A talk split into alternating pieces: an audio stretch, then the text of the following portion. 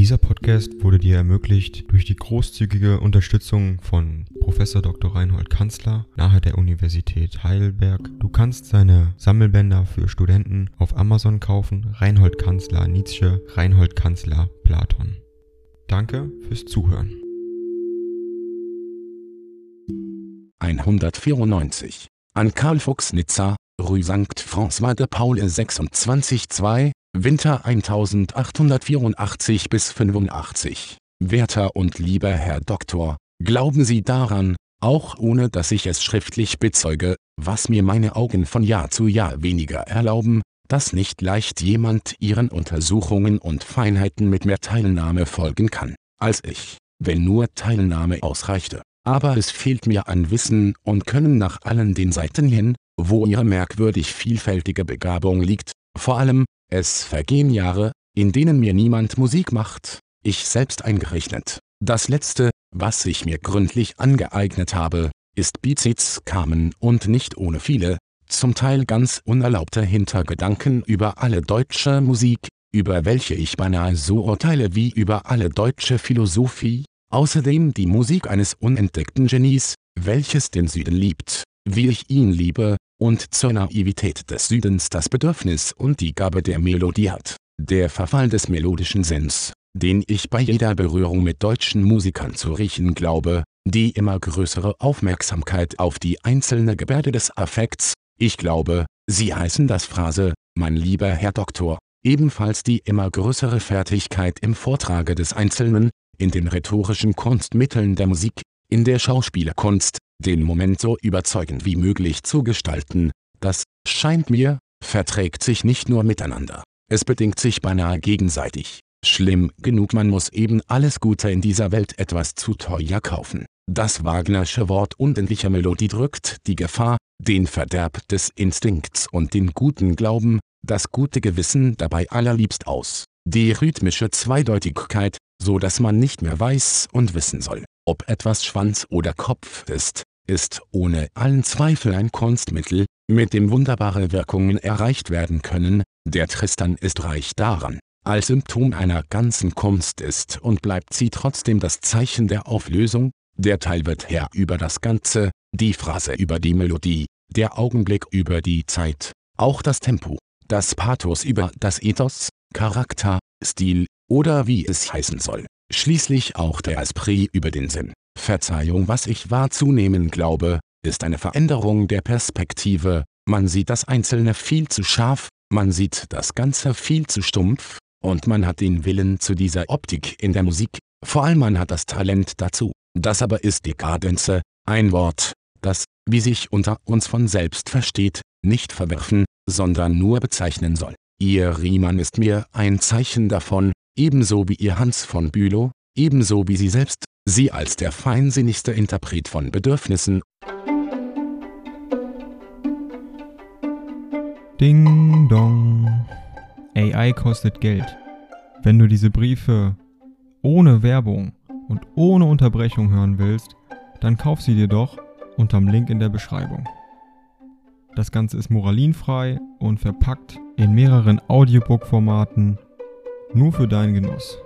Danke für dein Verständnis und viel Spaß mit den Briefen.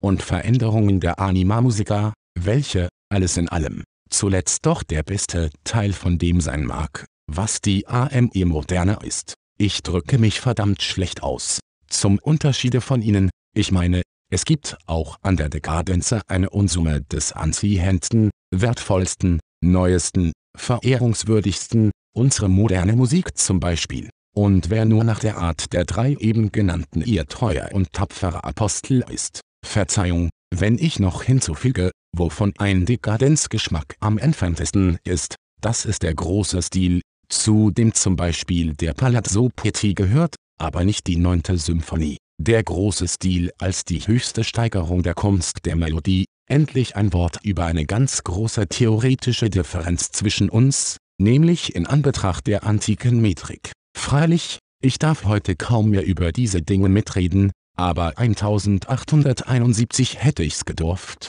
welches Jahr ich in der erschrecklichen Lektüre der griechischen und lateinischen Metrika verbracht habe, mit einem sehr wunderlichen Resultate. Damals fühlte ich mich als den abseits gestelltesten Metriker unter allen Philologen, denn ich demonstrierte meinen Schülern die ganze Entwicklung der Metrik von Bentley bis Westphal als Geschichte eines Grundirrtums. Damals wehrte ich mich mit Händen und Füßen dagegen, dass zum Beispiel ein deutscher Hexameter irgendetwas Verwandtes mit einem griechischen sei, was ich behauptete, war, um bei diesem Beispiele zu bleiben, dass ein Grieche beim Vortrage eines homerischen Verses gar keine anderen Akzente als die Wortakzente angewendet habe, dass der rhythmische Reiz exakt in den Zeitquantitäten und deren Verhältnissen gelegen habe, und nicht, wie beim deutschen Hexameter, im Hopsasa des Iktos, noch abgesehen davon, dass der deutsche Daktylus auch in der Zeitquantität grundverschieden vom griechischen und lateinischen ist. Denn wir sprechen Pfingsten, das liebliche Fest, war gekommen. Es gründen und blühten, vielleicht sogar als Triolen, gewiss aber nicht zweiteilig feierlich mit einer langen Silbe, welche die Dauer von zwei kurzen hat. Das strenger Nehmen der Dauer einer Silbe war es eben, was in der antiken Welt den Vers von der Alltagsrede abhob, was bei uns Nordländern ganz und gar nicht der Fall ist. Es ist uns kaum möglich, eine rein quantitierende Rhythmik nachzufühlen, so sehr sind wir an die Affektrhythmik des Stark und Schwach, des Crescendo und Diminuendo, gewöhnt. Von Bentley aber, der ist der große Neuerer, G. Hermann ist erst der zweite, ebenso von den deutschen Dichtern, welche antike Metra nachzubilden glaubten, ist ganz unschuldig unsere Art rhythmischer Sinn als einzige und ewige Art, als Rhythmik an sich, angesetzt worden, ungefähr wie wir allesamt geneigt sind, unsere Humanitäts- und Mitgefühlsmoral als die Moral zu verstehen und sie in ältere,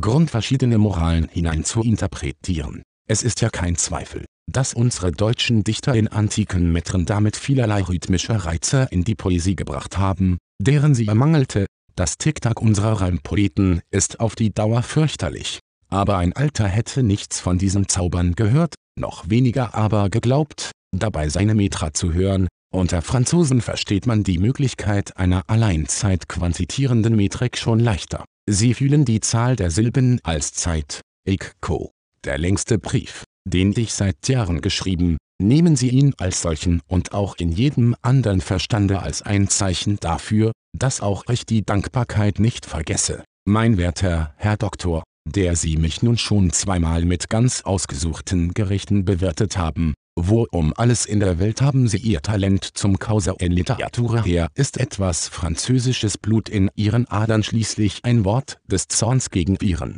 Falliger und Drucker, wie Hefte, Hefte, die nicht haften, die nicht geheftet sind Lucus Anon Lucendo. Halten Sie diesen Scherz einem alten Philologen zugute und bleiben Sie trotzdem wohlgesinnt Ihrem ergebensten Doktor Friedrich Nietzsche, Weiland Professor der klassischen Sprachen, insgleichen der Metrik. Lesen Sie, ich bitte, ein Buch, das wenige kennen, Augustinus der Musiker, um zu sehen, wie man damals horazische Metren verstand und genoss, wie man dabei taktierte, welche Pausen man einschob und so weiter. Asis und Thesis sind bloße Taktzeichen. Meine Adresse ist, ein für allemal, Naumburg an der Saale, von da aus wird mir alles nachgeschickt. Ich selbst bin unstet und flüchtig auf Erden. Dieser Podcast wurde dir ermöglicht durch die großzügige Unterstützung von Professor Dr. Reinhold Kanzler nahe der Universität Heidelberg. Du kannst seine Sammelbänder für Studenten auf Amazon kaufen. Reinhold Kanzler Nietzsche, Reinhold Kanzler Platon. Danke fürs Zuhören.